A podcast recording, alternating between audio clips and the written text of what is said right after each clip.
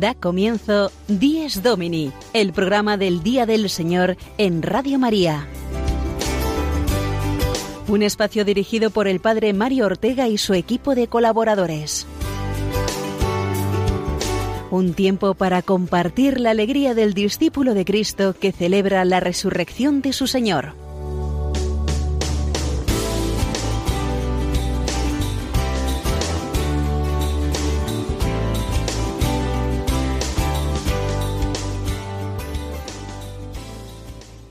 Buenos días y feliz día del Señor, queridos y madrugadores oyentes de Radio María.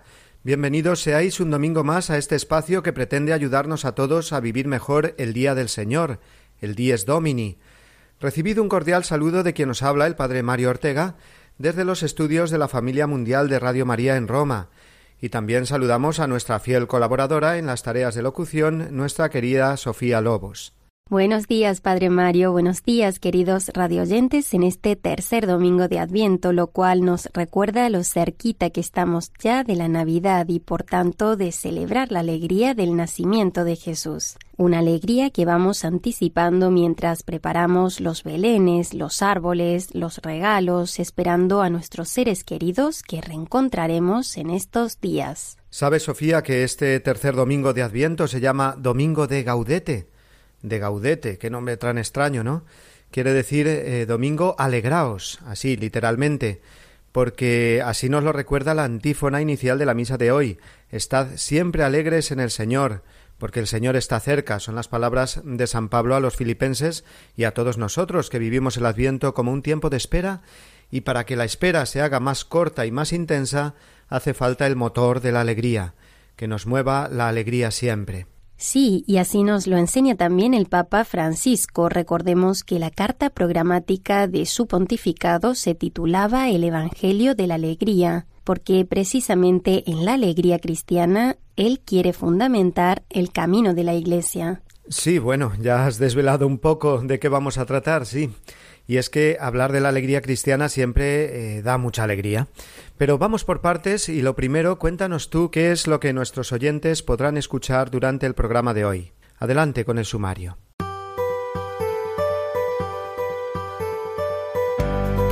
Sí, pues como ya hemos dicho, partiremos con la reflexión inicial del Padre Mario, hoy sobre el tema de la alegría cristiana. Seguidamente en la sección Iglesia desde Roma escucharemos a don Argimiro Martín Benito, operario diocesano y director espiritual del Pontificio Colegio Español, hablándonos del significado de la ofrenda floral que hizo el Papa a la Inmaculada en la Plaza de España el pasado jueves 8 de diciembre. Don Juan Miguel Ferrer, como cada domingo, continuará explicándonos sobre un aspecto de la misa dominical para que la vivamos mejor. Concretamente hoy nos hablará del papel de los lectores.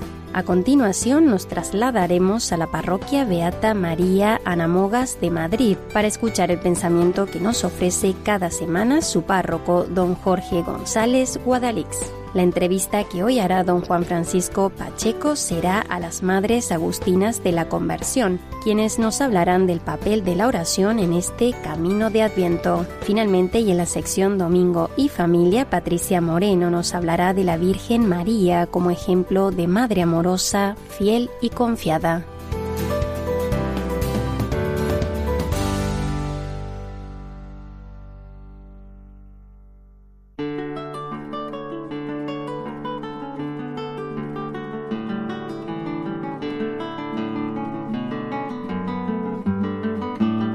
Domingo de la Alegría este tercer domingo de Adviento, porque así nos dice San Pablo, Estad siempre alegres en el Señor. Pero ¿cómo puede ser la alegría un mandamiento o una exhortación según nos lo plantea San Pablo? ¿No depende nuestra alegría de muchos factores y situaciones que no siempre controlamos, más aún que son circunstancias, sucesos o personas que parecen dirigir nuestro corazón? Si la palabra de Dios me dice que esté siempre alegre, y yo lo que siento es una tristeza que me abate, ¿qué hago entonces? La Iglesia nos exhorta a estar siempre alegres porque es posible, porque no se trata de la alegría como un sentimiento pasajero, sino del fruto del Espíritu Santo en el alma del que con fe acoge cada día a Jesucristo y lo pone en el centro de su existencia. Es la alegría cristiana de saber que somos amados por Dios infinitamente, así como pecadores, porque sólo sintiéndonos amados así es como emprenderemos eficazmente el necesario camino de la conversión y la santidad que nos unirá con Dios y con los hermanos. La alegría es pues el punto de encuentro. Recordemos que esta es la línea principal que ha marcado para la Iglesia el Papa. Así comienza la exhortación Evangelii Gaudium. La alegría del Evangelio llena el corazón y la vida entera de los que se encuentran con Jesús. Quienes se dejan salvar por Él son liberados del pecado, de la tristeza, del vacío interior, del aislamiento. Con Jesucristo siempre nace y renace la alegría. En esta exhortación quiero dirigirme a los fieles cristianos para invitarlos a una nueva etapa evangelizadora marcada por esa alegría e indicar caminos para la marcha de la Iglesia en los próximos años. Así nos marca Francisco, el vicario de Cristo, el camino a seguir. Siempre habrá motivos para la preocupación, muchos motivos por muchas preocupaciones. Estoy preocupado porque el mundo es un caos. Estoy preocupado porque mis hijos se pierden. Estoy preocupado porque me han detectado un bulto. Pero, ¿por qué no probamos a expresar primero la verdad fundante de nuestra vida, que no es nunca ninguna de estas preocupaciones, sino la alegría de saber que Jesucristo me ha salvado, porque me ama infinitamente y me abre las puertas de la vida eterna? Estad siempre alegres en el Señor y veréis cómo las preocupaciones empequeñecen y nos roban la paz y la libertad interior. Es como si continuase el Señor. Una vida dominada por las preocupaciones y la tristeza individualista, sigue recordándonos el Papa, no es la vida en el espíritu que brota del corazón de Cristo resucitado. Entre las preocupaciones que puedan asaltar hoy al cristiano está la de eh, Padre, me preocupa qué rumbo pueda tomar la misma Iglesia puntos de vista diversos, perspectivas más conservadoras, progresistas, espirituales, sociales, de derechas, izquierdas, arribas o abajos, preocupaciones al fin y al cabo, que no estarán minando lo más importante que es mantener viva la alegría cristiana? Y sin esa alegría no podremos ver nada claro. Solo esa alegría puede ser el punto de encuentro entre los discípulos de Jesucristo. No temas, pequeño rebaño, nos dice continuamente Jesús. Necesitamos, pues, convertirnos a la alegría del Evangelio. Estamos en tiempo de Adviento y ahí entra también esa conversión pastoral de la que nos habla el Papa. Convertirnos a la alegría del Evangelio y allí será donde nos encontremos todos.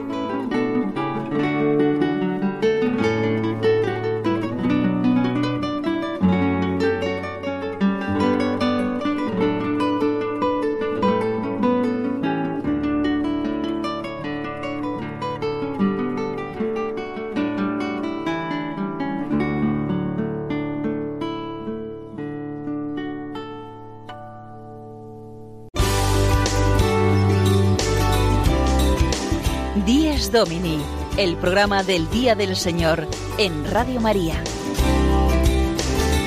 Un tiempo para compartir la alegría del discípulo de Cristo que celebra la resurrección de su Señor.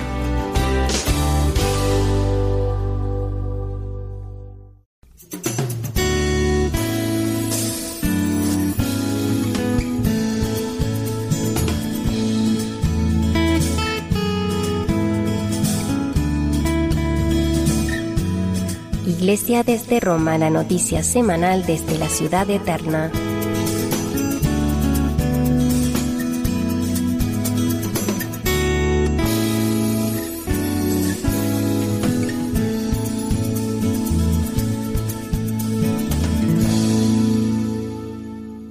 El pasado jueves, solemnidad de la Inmaculada Concepción, el Papa se acercó, como es ya tradicional en Roma, a la Plaza de España, esa preciosa plaza que tiene eh, la imagen de la Inmaculada en una alta columna justo enfrente al edificio de la Embajada Española ante la Santa Sede e hizo la ofrenda floral que se ha convertido ya en la ciudad de Roma como algo muy entrañable que se celebra cada año.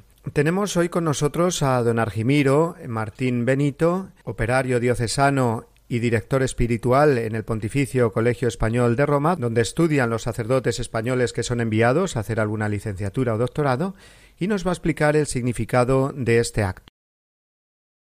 En primer lugar, enmarcar eh, este acto que hoy se ha desarrollado, que hoy ha tenido lugar en la Plaza de España, porque no es algo propio de la Iglesia de España, esto es propio de la ciudad de Roma. a la Inmaculada, la ciudad de Roma dedicó frente a la Embajada Española este monumento y allí va el Papa, a las cuatro de la tarde va el Papa y a lo largo de todo el día está desfilando eh, muchas personas del pueblo sencillo, pero también distintas agrupaciones para ofrecerle sus flores, sus oraciones, y está presente en, ese día, a las doce, en el centro del día, el embajador con el ministro consejero y el Colegio Español de Roma, el Pontificio Colegio Español de Roma, donde se forman, donde vienen a prepararse y a graduarse en las distintas ramas de, las ciencias eclesiásticas los sacerdotes de las diócesis españolas. En esta ofrenda eh, está muy presente la Iglesia de España, por ella pedimos, pedimos por todos los, miembros, miembros de, la Iglesia, comenzando por los obispos, pero también por el pueblo fiel, por sus autoridades y de una manera especial por los más necesitados. ¿Qué significa esto para la, Iglesia española y concretamente para el colegio? Es una fiesta muy, muy hermosa, la Inmaculada, todos la vivimos desde el corazón, es nuestra patrona, la patrona de España, y naturalmente eh, todos tenemos que vernos reflejados en la Madre. Ella nos pide que nuestra devoción se exprese principalmente en la imitación, y la imitación en la sencillez, en la humildad, en la pureza de corazón. Para el colegio también es el Día de la Inmaculada una jornada, una fiesta muy especial, muy entrañable. Comenzamos ayer con las vísperas solemnes, la Eucaristía de la Vigilia, y esta mañana con la Eucaristía solemne, después con la ofrenda floral, y hemos terminado con un rato de adoración teniendo muy presente a la Virgen en esa vinculación con la Eucaristía. Ella fue la que acogió en sus entrañas, como nos dice el Papa San Juan Pablo II, el primer tabernáculo y la primera custodia, la primera procesión del Corpus, la realizó la Santísima Virgen. Cuando después de recibir el anuncio del ángel de encarnar a su Hijo, se marchó a visitar a su prima Santa Isabel. Ella llevaba a su hijo en las entrañas y lo manifestó en su mirada, lo manifestó en su palabra, tal manera que nada más que llegó a la casa de Isabel, todos los moradores de esa casa se conmovieron y se sintieron transformados. Por eso esta fiesta para todos nosotros es poner los ojos en María para imitarla que de verdad la patrona de España, la Inmaculada, alcance de su Hijo abundantes bendiciones para todo el pueblo de España. Que bendiga también al Colegio Español, que bendiga a Radio María y a todos sus oyentes. Muchas gracias, don Argimiro Martín Benito, director espiritual del Pontificio Colegio Español de Roma, por explicarnos este tradicional acto de la ofrenda floral del Papa a la Inmaculada Concepción.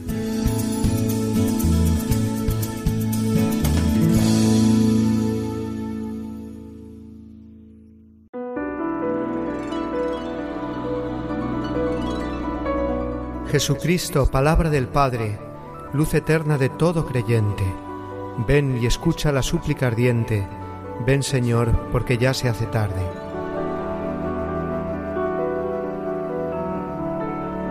Cuando el mundo dormía en tinieblas, en tu amor tú quisiste ayudarlo, y trajiste, viniendo a la tierra, esa vida que puede salvarlo.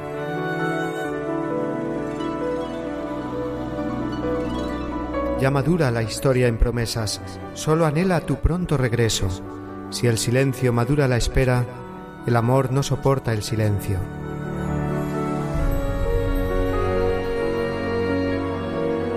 Con María la Iglesia te aguarda con anhelos de esposa y de madre, y reúne a sus hijos en vela para juntos poder esperarte.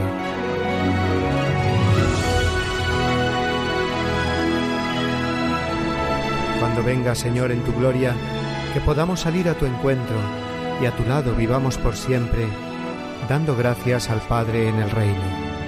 Amén.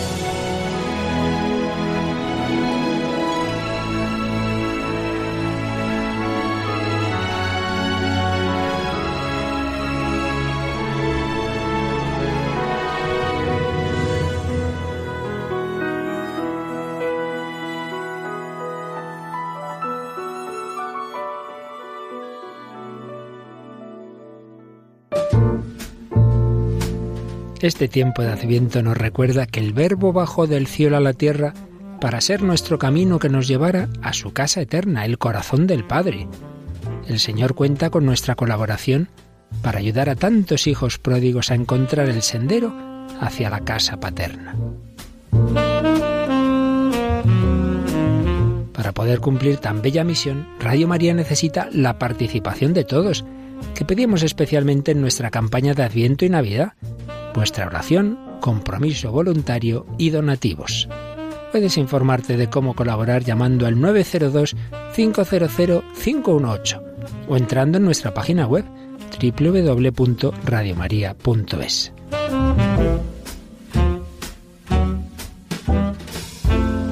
Este adviento preparemos juntos la casa al Señor.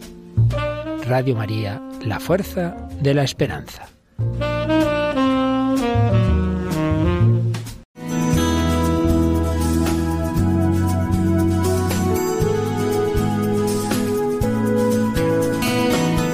Vivamos mejor nuestra misa dominical, el apunte litúrgico semanal de don Juan Miguel Ferrer.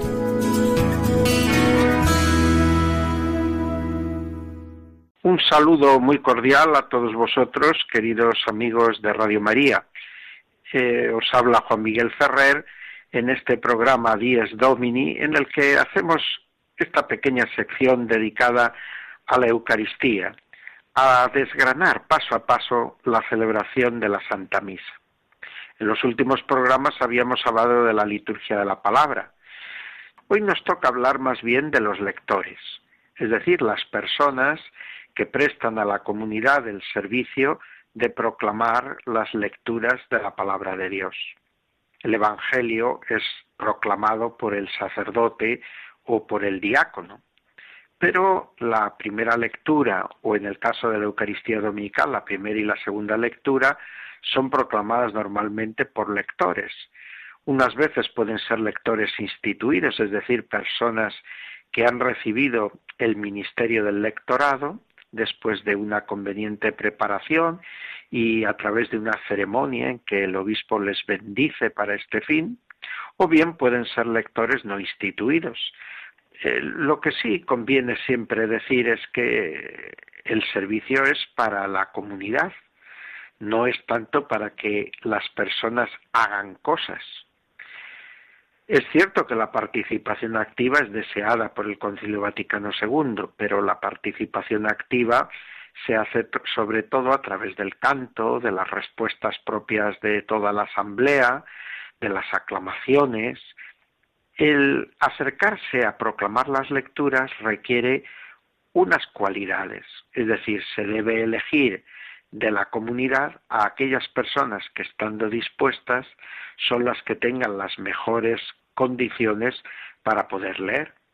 Algunas veces conviene con todos los que se prestan habitualmente como voluntarios pues hacer algún pequeño curso, para ayudarles a dar la entonación adecuada y algunas pequeñas precisiones de tipo rubrical, porque claro, la proclamación de la palabra de Dios en la celebración litúrgica no es simplemente una lectura en público.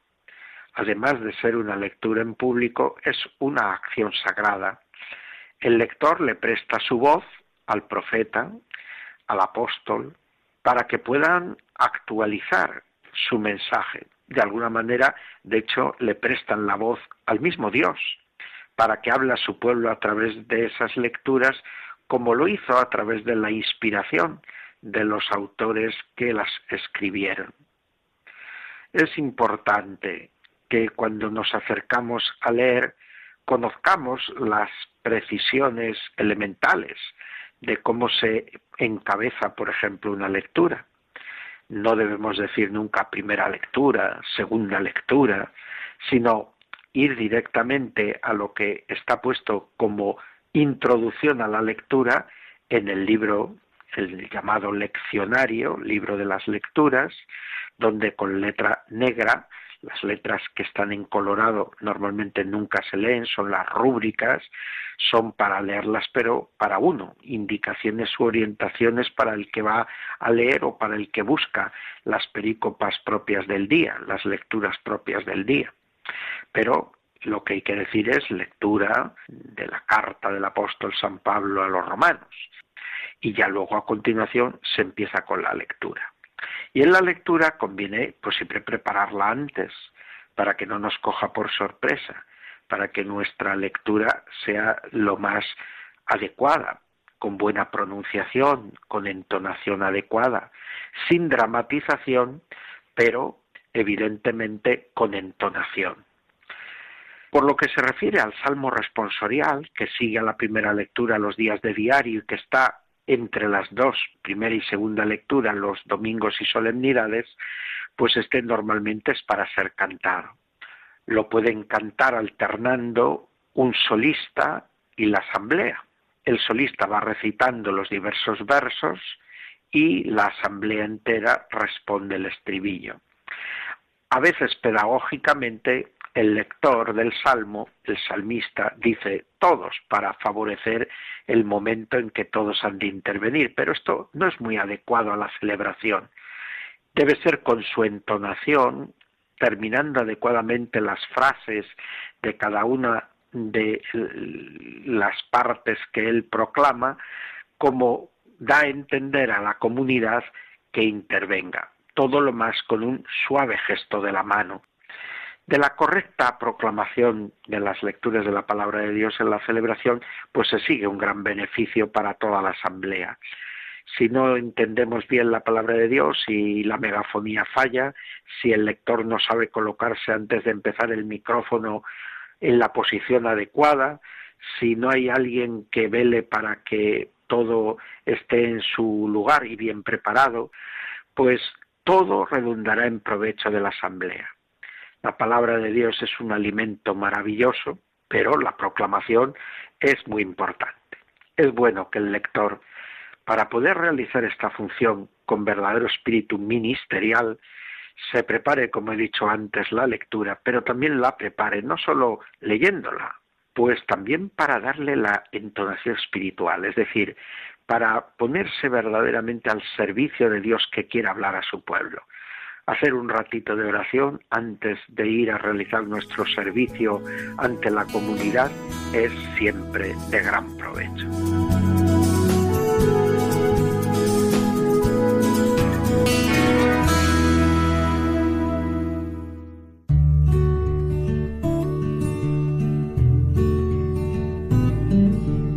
La Eucaristía del domingo fundamenta y confirma toda la práctica cristiana. Por eso, los fieles están obligados a participar en la Eucaristía los días de precepto, a no ser que estén excusados por una razón seria, por ejemplo, enfermedad, el cuidado de niños pequeños, o dispensados por su pastor propio. Los que deliberadamente faltan a esta obligación cometen un pecado grave. Catecismo de la Iglesia Católica, número 2181.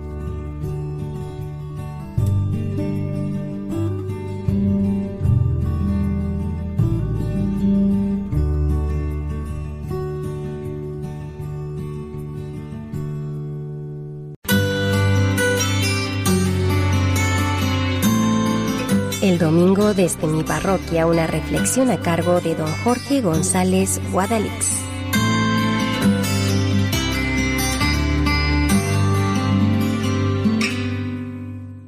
Muy buenos días, amigos de Radio María. A medio camino de la Navidad. La proximidad del nacimiento de Cristo siempre ha despertado en nosotros especiales sentimientos de generosidad y cercanía a nuestro prójimo. En estas fechas, rara es la parroquia que no realiza campañas especiales para Cáritas, y encontraremos un sinfín de organizaciones que nos pedirán nuestra aportación. Y hasta se nos derretirá el alma con cada persona que solicita una limosna para poder seguir adelante. Bendito sea Dios, que nos anima a dar de comer al hambriento. En esta mañana de domingo, cuando las campañas navideñas nos agotan y la presencia del Hijo de Dios. Nos convierte en pastorcitos que no pueden dejar de llevar su ofrenda a Cristo presente en los pobres, me van a permitir unas orientaciones para que nuestra caridad esté bien orientada y sirva a lo que tiene que servir, a la persona más débil, para ayudarle a salir de su pobreza y conseguir entre todos que pueda vivir con mayor dignidad. No basta ir por la vida con una simple buena voluntad. Uno, con toda su buena voluntad, ofrece cada día unas monedas al mendigo de la esquina. Monedas que le permiten comprar más y más alcohol con el que destrozar su existencia. Con toda la buena voluntad, pero le estamos animando a ser alcohólico. Ayudar al pobre es más que ofrecer unas monedas que cronifiquen su exclusión. Es ayudarle a poner los medios para salir de su penuria y conseguir que se integre de nuevo en una vida normal en la sociedad. Y esto no es fácil.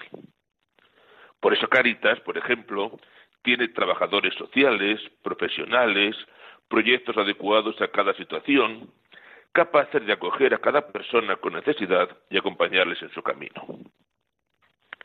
en mi parroquia, como en todas las parroquias del mundo, existe Cáritas, que acoge a las personas, estudia su situación y marca línea de trabajo acudiendo a otros servicios de la iglesia o del ayuntamiento para que cada persona sea tratada como se merece un hijo de Dios. Por eso, me voy a permitir la sugerencia de que básicamente canalicen su generosidad a través de gente que sabe. Y Cáritas, por ejemplo, es un modelo de buen hacer. Y no solo eso, cuando encontremos alguna persona por nuestro pueblo, por nuestro barrio que nos pide ayuda, la solución mejor es sugerirle que vaya a su parroquia, que allí va a encontrar quien le pueda ayudar mejor que nosotros. Oiga, que hay otras instituciones que también ayudan a los pobres. Yo les hablo de Caritas, que es lo que conozco, que lo tenemos en la parroquia y que funciona muy bien. Ya sé que nos gusta más acudir en socorro de personas concretas. Háganlo. Pero recuerden que no se trata de sentirnos nosotros bien, sino de ellos, y que no siempre es fácil.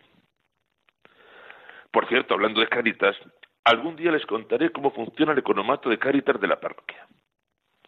Hoy sí quiero compartir con todos ustedes que este próximo miércoles en la parroquia tenemos un encuentro de Navidad con toda la gente de Caritas, usuarios que acuden por ayuda, voluntarios y sacerdotes. Una tarde para rezar juntos, porque en definitiva todos somos hijos de Dios y la vida no sabemos en qué sitio nos va a colocar. Feliz domingo. Y sí, ayuden lo que puedan. Eso sí, recomendación de este que ya se considera su amigo, este sacerdote, procuren canalizarlo a través de instituciones serias. Cáritas, por ejemplo. Tengan un buen día del Señor y hasta la semana que viene, si Dios quiere.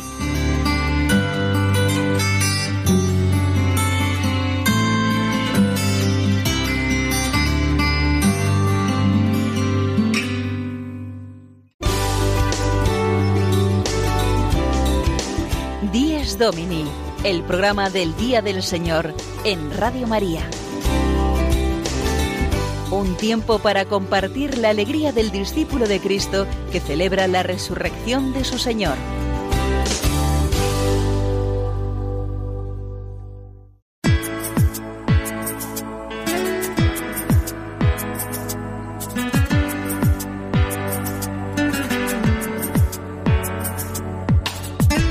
Firmes en la fe, la entrevista de la semana de la mano de don Juan Francisco Pacheco.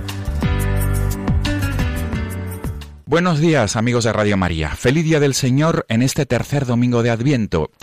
En este domingo vamos a trasladarnos hasta la diócesis de Ávila, en la localidad de Sotillo de Ladrada, porque allí se encuentra eh, una comunidad religiosa cuya historia es reciente. Me estoy refiriendo a las Agustinas de la conversión.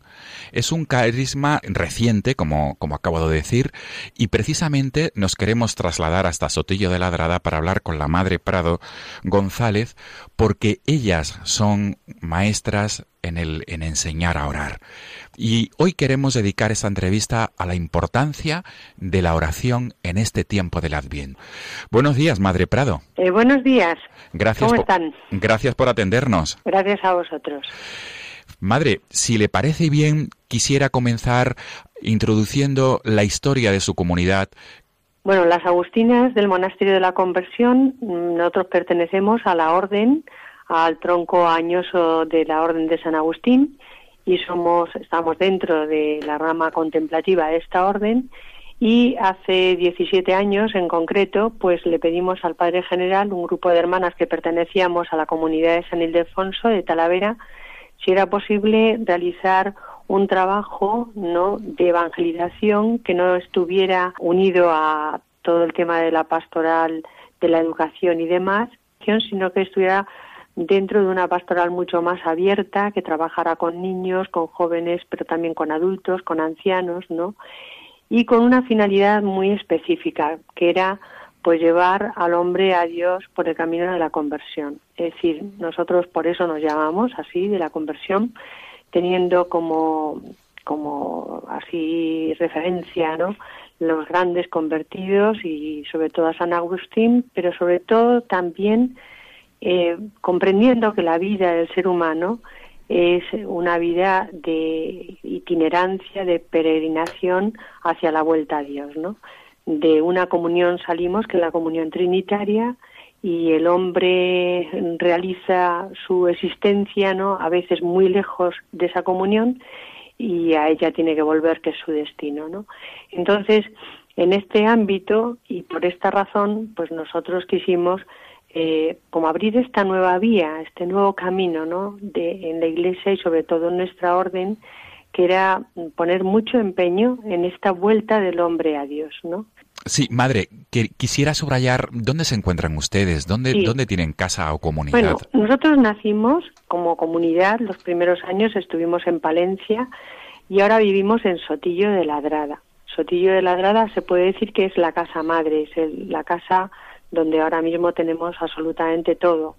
De esta casa y de esta comunidad ha salido otra comunidad a fundar a Lima, a Perú y en Lima ahora mismo pues hay 25 hermanas. Aquí somos 35, 25 en Lima y también tenemos una presencia en Palencia que es en el albergue de Carrión de los Condes, el, el albergue para peregrinos en mitad del camino de Santiago.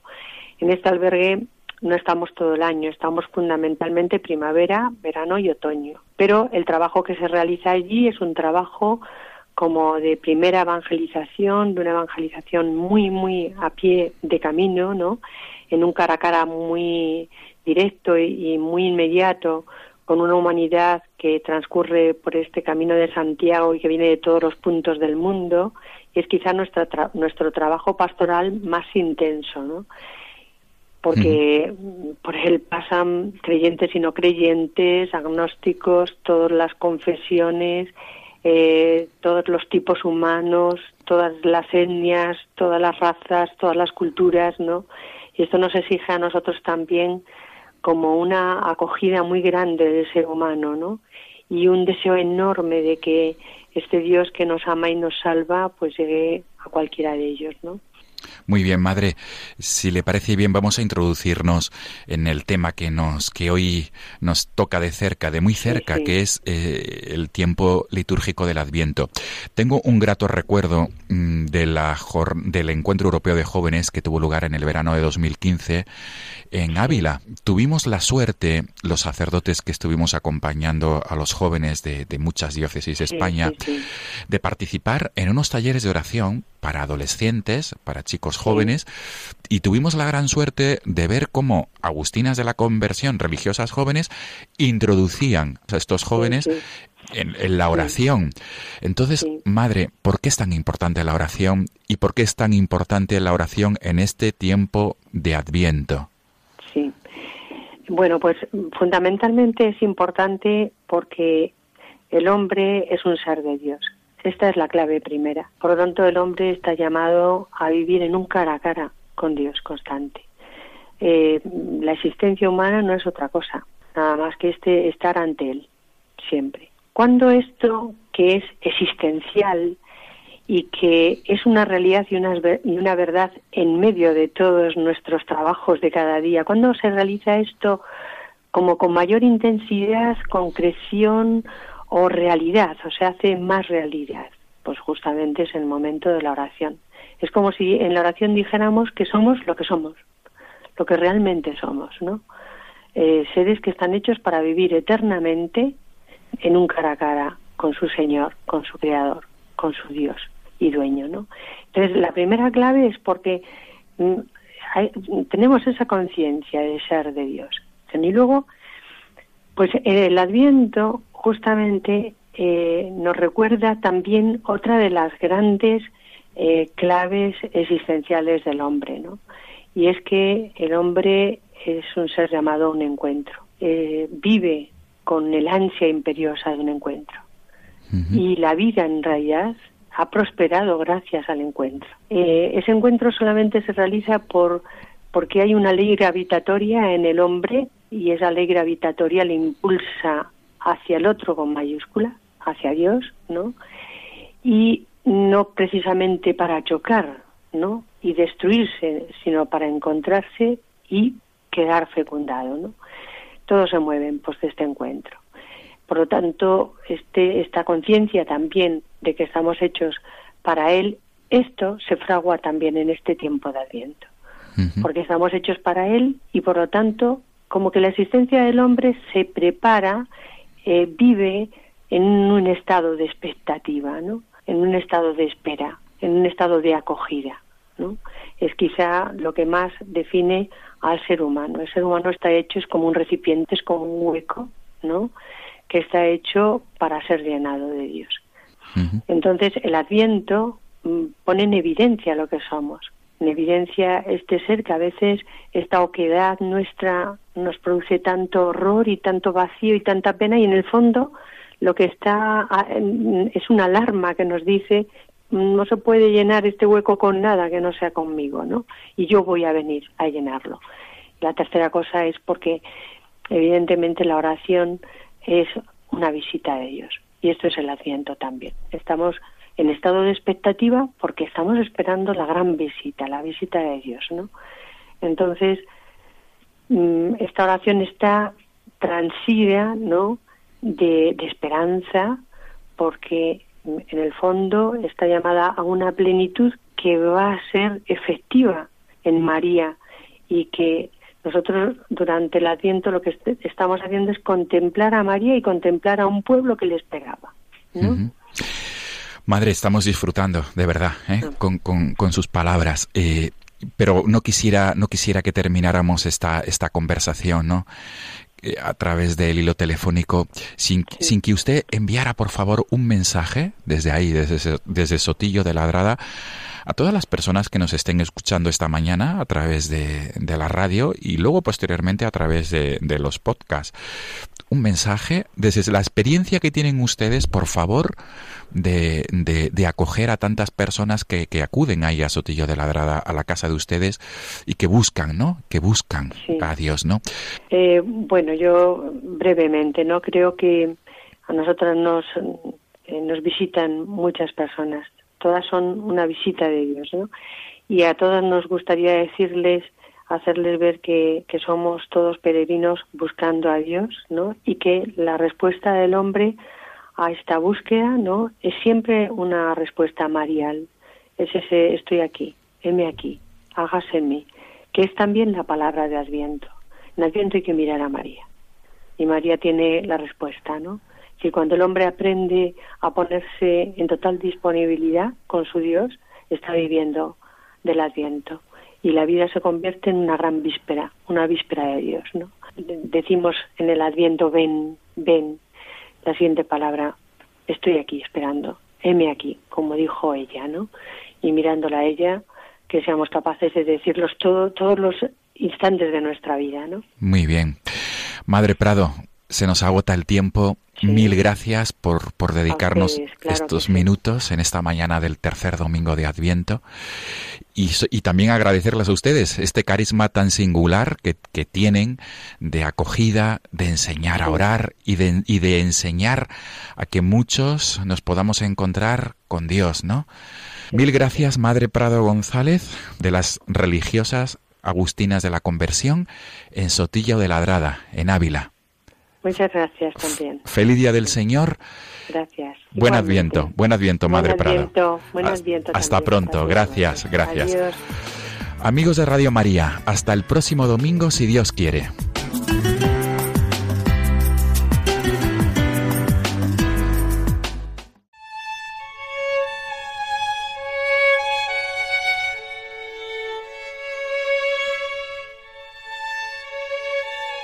En María fueron guardados los tesoros de Dios, que la escogió como madre. El Verbo esperó el tiempo concreto para desposarse con ella, con la naturaleza humana. María debía convertirse en la fuente de la gracia. En Adviento, el Señor prepara su morada singular en el seno de María. Ayúdanos a preparar la casa del Señor para recibirlo como un solo corazón, su iglesia colabora con nosotros. Puedes hacerlo en cualquier sucursal del Banco Popular o sus filiales, en las cuentas de la Asociación Radio María. También puedes enviar una transferencia bancaria, un giro postal o un cheque a nombre de Asociación Radio María. Enviándolo a Radio María, Paseo de Lanceros 2, primera planta. 28024, Madrid. También puedes llamar al 902 500518 y te facilitaremos todos los trámites. Este Adviento preparemos juntos la casa al Señor. Radio María, la fuerza de la esperanza.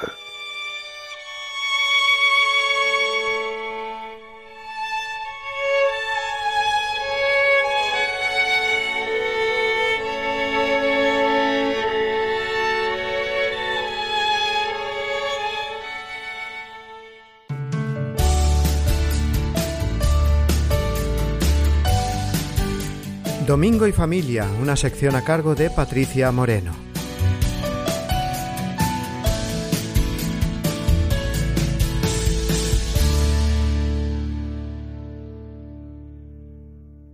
Seguimos en Adviento, una época en la que la figura de la Virgen María tiene mucha presencia.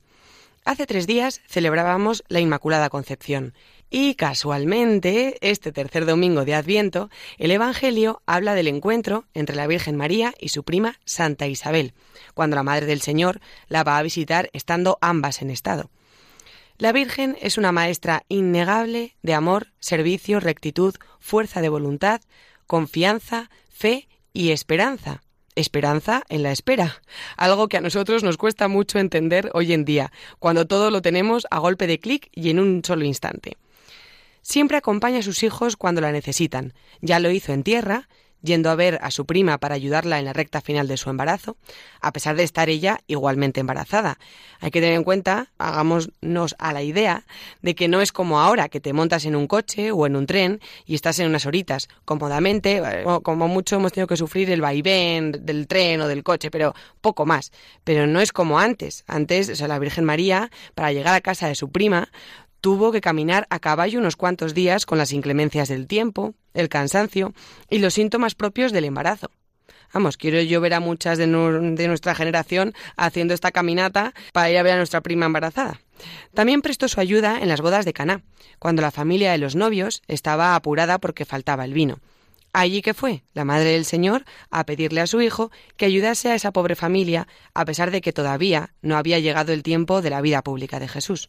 A lo largo de los Evangelios se ve como María cuida de los apóstoles en sus necesidades, les escucha, les atiende, les aconseja, o a María Magdalena, a quien consuela durante toda la pasión de su Hijo, y podríamos seguir aquí unas cuantas horas relatando cada gesto de cariño y ayuda que la Virgen tuvo durante su estancia en la tierra con cada una de las personas que Dios puso en su camino. Incluso dio consuelo al apóstol Santiago cuando éste estaba fatigado y a punto de tirar la toalla en la evangelización que estaba realizando en Hispania, a orillas del Ebro. allí donde los aragoneses somos mutozudos, de donde surge la devoción a la Virgen del Pilar, como todos sabéis.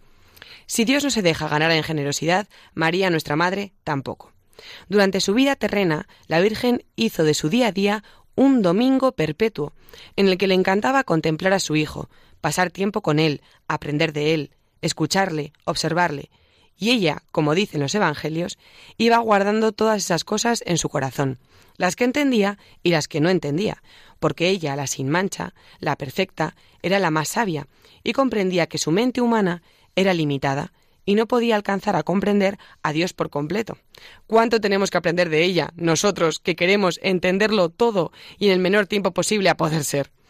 Que vivimos actualmente en un mundo con multitud de ofertas de todo tipo, material, espiritual, hemos mercantilizado todo, incluido lo moral, si una religión no me acaba de convencer, pues busco en otra a ver si se acomoda más a la vida que quiero llevar. Amigos, una lección de este calibre debe ser siempre en base a la verdad, no a la comodidad de hacer una religión a mi modo o conforme mi modo de vida. Porque esto, pasado el tiempo, no nos da argumentos sólidos en los que enraizar una fe profunda.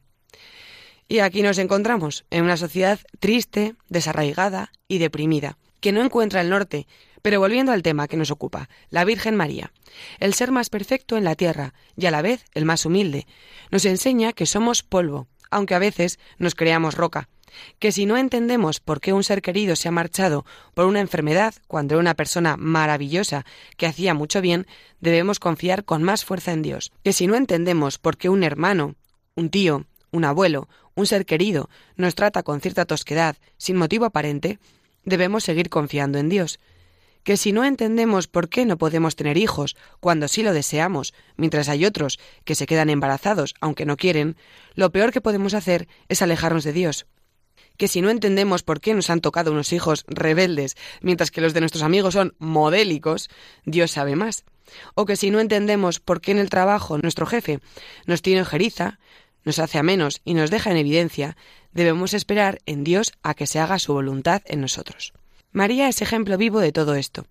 Cuando su hijo muere de manera atroz, clavado en una cruz, por personas que no muestran ninguna piedad hacia quien los ha amado tanto, que ha dado su vida por ellos, cuando sus parientes la maldicen a ella y a su hijo, una vez que Cristo comienza su vida pública y surgen voces en contra de su doctrina, cuando se produce la anunciación y debe contarle a José que está encinta y que ese hijo no es suyo, pero que tampoco es de ningún otro hombre, sino que viene de Dios. Menudo papelón. Su reacción fue de confianza plena, en que si Dios la había puesto en esa tesitura, sería Él quien la sacaría de ahí. Igualito que nosotros, ¿eh? Esta espera confiada que la Virgen nos enseña requiere de un sí previo a la voluntad de Dios, un sí previo a aceptar y querer la situación que nos toca vivir a cada uno, aunque no la entendamos, no nos guste o queramos huir lo más lejos posible de ella. María nos enseña que si aceptamos la voluntad de Dios en nuestras vidas, Él hará obras grandes en nosotros. Y para poder enseñar todo esto a nuestros hijos, siento deciros amigos que no hay más tu día que aplicarnos el cuento antes. Los niños, como sabéis, aprenden con el ejemplo, si nunca han escuchado a sus padres pedirle ayuda a Dios y a la Virgen, no los han visto sufrir por una situación difícil y a la vez tener plena confianza en que Dios los ayudará, nunca les han visto rezar el rosario y colocar una intención a cada misterio para pedir por alguien o por algo, no pretendamos que aprehendan con H intercalada todo esto por ciencia infusa y lo hagan suyo. Además, en un mundo en el que cada vez prima más la ley del talión, ojo por ojo y diente por diente, pedirles que recen por quien les hace sufrir, un compañero de clase que no les deja en paz, un profe que siempre les riñe o algo similar, estarán aprendiendo dos lecciones importantísimas. Haz el bien sin mirar a quién y muestra otra mejilla. Estarán cultivando un corazón bueno que desea el bien y no el mal del otro, independientemente de lo que el otro les haga. Pidámosles que nos ayuden a pedirle a Dios por nuestras intenciones, por personas que lo están pasando mal, por personas que nos han hecho daño. Sabemos que están mal y necesitan oración, para que ellos por la noche, antes de acostarse, recen el Jesucito de mi vida y después le pidan a Jesús y a la Virgen por esas intenciones. Los niños están deseando ser mayores y hacer las cosas que hacen los mayores. Si además les damos autonomía para que sean ellos los que pidan por cosas importantes, será un auténtico honor para ellos. Y bien es sabido que la voz de un niño es lo que más conmueve a nuestro Señor, ya lo dijo él, dejad que los niños se acerquen a mí. Además, seguramente les cueste menos ir a misa el domingo, porque se tratará de ir al encuentro de aquel al que todos los días le piden por sus amigos, sus intenciones y en el que confían. Hoy en día, vivir de esta manera, contando con Dios abiertamente para todo, puede ser foco de persecución, más según en qué regiones. Pero ya lo dijo San Juan Pablo II, no tengáis miedo. Y con esto terminamos la sección de hoy. Feliz Día del Señor y hasta el domingo que viene.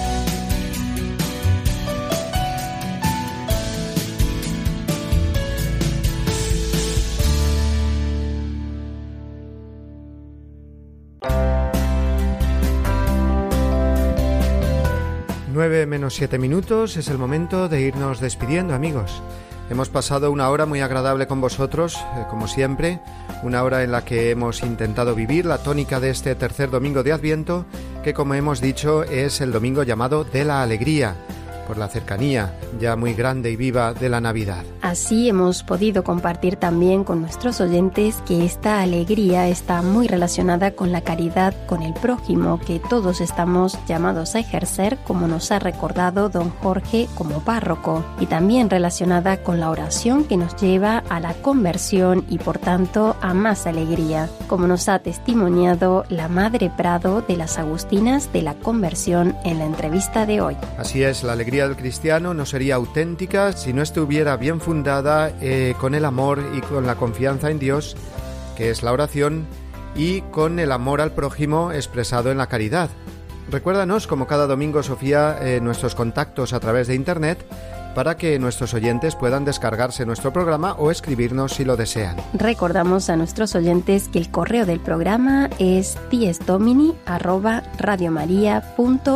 y que nos pueden encontrar también en Facebook tecleando Dies Domini y Radio María. Descargar ahí nuestros programas o también por la página oficial de Radio María www.radiomaria.es en el apartado de los podcasts. Pues con este obligado recordatorio se ahora sí amigos, nos despedimos deseándoos un feliz domingo de la alegría, una feliz y provechosa continuación del Adviento. Recibid una bendición enorme de parte de vuestros amigos de Díaz Domini. Feliz semana para todos y hasta el domingo que viene, si Dios quiere.